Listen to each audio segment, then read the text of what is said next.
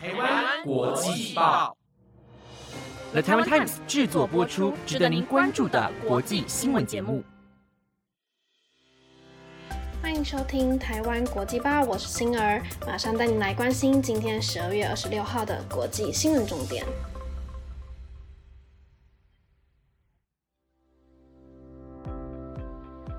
各位听众朋友，大家晚安！又来到了一个礼拜的最后一天，虽然这个礼拜阴雨连绵，但希望大家可以带着快乐的心情迎接下个礼拜的跨年哟。对了，我们台湾国际报今天下午有上架了《台湾真骄傲》，这次访问到的是全民大剧团的团长谢念祖先生。大家听完今天的新闻，也别忘了去听我们的《台湾真骄傲》哦。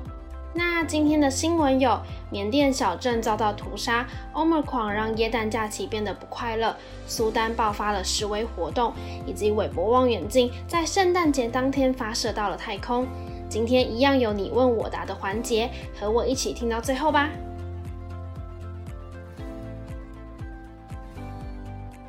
缅甸国内动荡不安，平安夜应该是一个温馨团聚的日子，但在东部的克耶邦却发生了恐怖的屠杀事件，超过三十个人被烧死，死者中还包括了多名的妇女及小孩。根据法新社的报道，缅甸军方在今年二月发动政变，全国至今仍然处在动荡的局面。当地观察团体的表示，这场政变目前超过了一千三百个人在军政府的镇压行动中丧命。为了抵抗军政府，人民防卫部队在全国各地疯狂般的出现，让政府军方陷入了没有尽头的血腥冲突之中。根据英国广播公司调查发现，缅甸军方在七月的时候曾经进行过一系列的大规模屠杀行动，造成了四十名以上的人民死亡。才过了不到半年，缅甸东部的克耶邦在二十四号又发生了大屠杀事件。一名村民表示，他在二十四号半夜发现了村庄外远处有一些火光，但因为当时火光的位置传出了阵阵的枪声，所以不敢靠近。但在隔天清晨前往查看时，却发现了燃烧。只剩下骨架的废铁车辆，而车辆里面有大量烧过的尸体，其中包括了老人、妇女和儿童，人数超过了三十个人，并且尸体当中部分的人呈现双手反绑的姿态，疑似是被活活烧死的。缅甸官方媒体表示，缅甸军方证实，乘坐七辆车的持枪恐怖分子在军方拦查的时候，加速冲过了拦查点，遭到开枪和射杀，车上的人数不明。当地克伦人权组织则抨击军方，死者是寻求避难的平民，强烈要求停止这些不人道和残忍的杀害，严重侵犯人权的行为。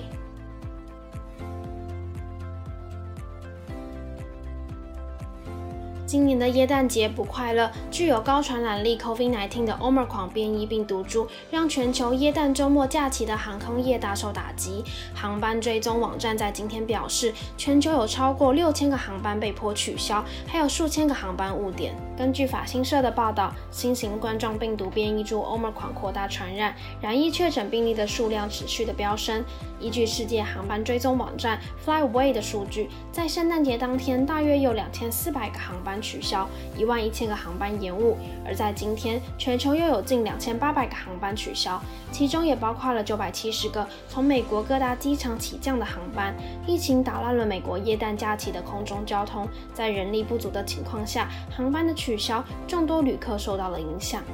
耶诞以及新年假期应该是美国每年航空业最繁忙的时候。美国运输安全局统计，在二十四号平安夜当天，全美各地的机场涌进了一百七十万名的旅客。但随着传染力更强的 Omicron 变异株的肆虐，班机人力调度受到影响，许多机师、空服员以及其他工作人员，要不是请病假，就是因为 COVID-19 的接触史，所以被隔离。海沙航空、达美航空、联合航空等人力不够的航空公司，只能被迫在一年当中最繁忙的节日取消航班。其中一名佛蒙特州的旅客发推文表示，联合航空又取消了航班，希望有人能帮帮他，因为他真的很想回家过耶诞节。去年因为 COVID-19 的疫情失去了耶诞节的假期，今年在民众渴望与家人的团聚下，却遇到了航班打劫取消的情况，实在令人非常的难过。非洲国家苏丹在今年十月底发动了军事政变，而在圣诞节这天，苏丹首都街头出现了上千人的示威游行，大声的呼吁军方回到军营，把国家交还给文人治理。根据法新社记者的表示，苏丹二十五号爆发了示威活动，并且在示威开始前，官员就封锁了连接克土木和郊区的桥梁，还切断了电话线和限制网络的使用。尽管通讯和网络被控制，还有大批的安全部队的进驻，但人民仍然来到首都克土木的街头游行。他们挥舞着旗帜，高声呼喊，控诉军方应该将国家还给文人。但在示威后不久，却遭到了军方安全部队投掷催泪瓦。斯驱赶。民运组织医生委员会表示，安全部队朝着医院投放催泪瓦斯弹，攻击医生和伤患，并且在这几周的示威期间，至少四十八人在镇压中丧命。克土木州的州长警告民众，安全部队会攻击违法以及制造混乱的人。而许多示威群众聚集在将军伯罕十月政变以来军政府作为总部所在的总统府前示威。一名女性告诉法新社，他们不会停止示威，直到我们有文人政府为止。另一名示威民众也说，他们不只希望军方走人，还希望能选择可以给他们回应与需求，给予所有人平等权利的苏丹人。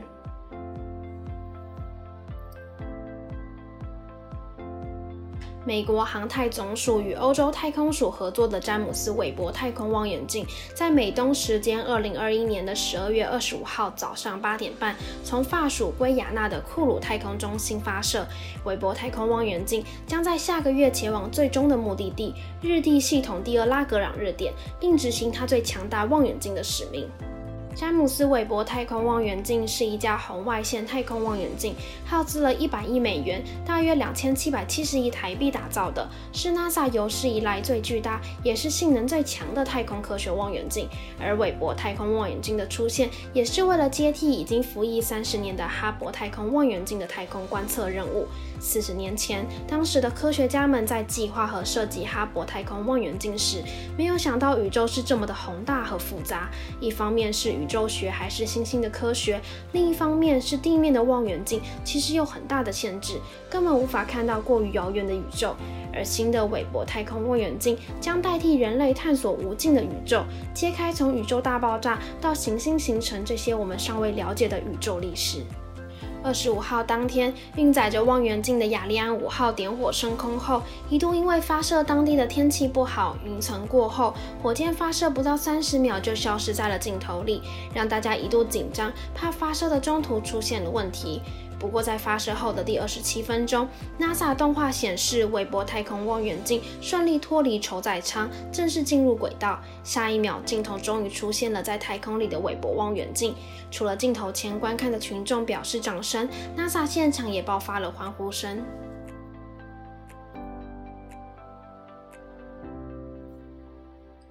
根据网络安全公司 Cloudflare 表示，海外 TikTok 这款流行的视频应用程式，在今年八月点击量持续超过了美国搜索引擎 Google。排名显示，TikTok 在今年二月、三月和六月击败了 Google，成为了第一名。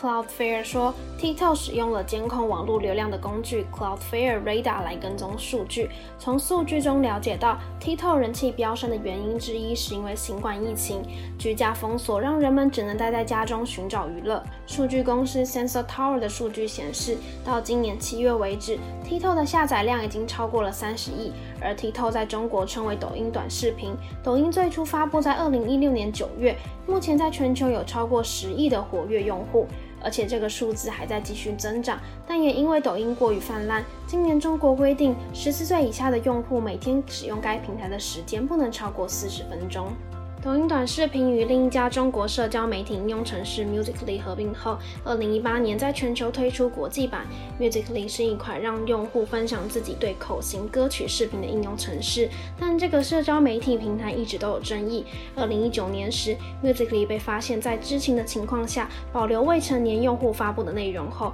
不仅在印度有了一项临时的禁令，在美国也进行了一次反情报的调查。抖音还被处以有史以来最高的四百三十万的英镑罚款。而作为在国际上取得成功的中国应用城市之一，中国外界的政界人士和监管机构对抖音的安全和隐私提出了担忧。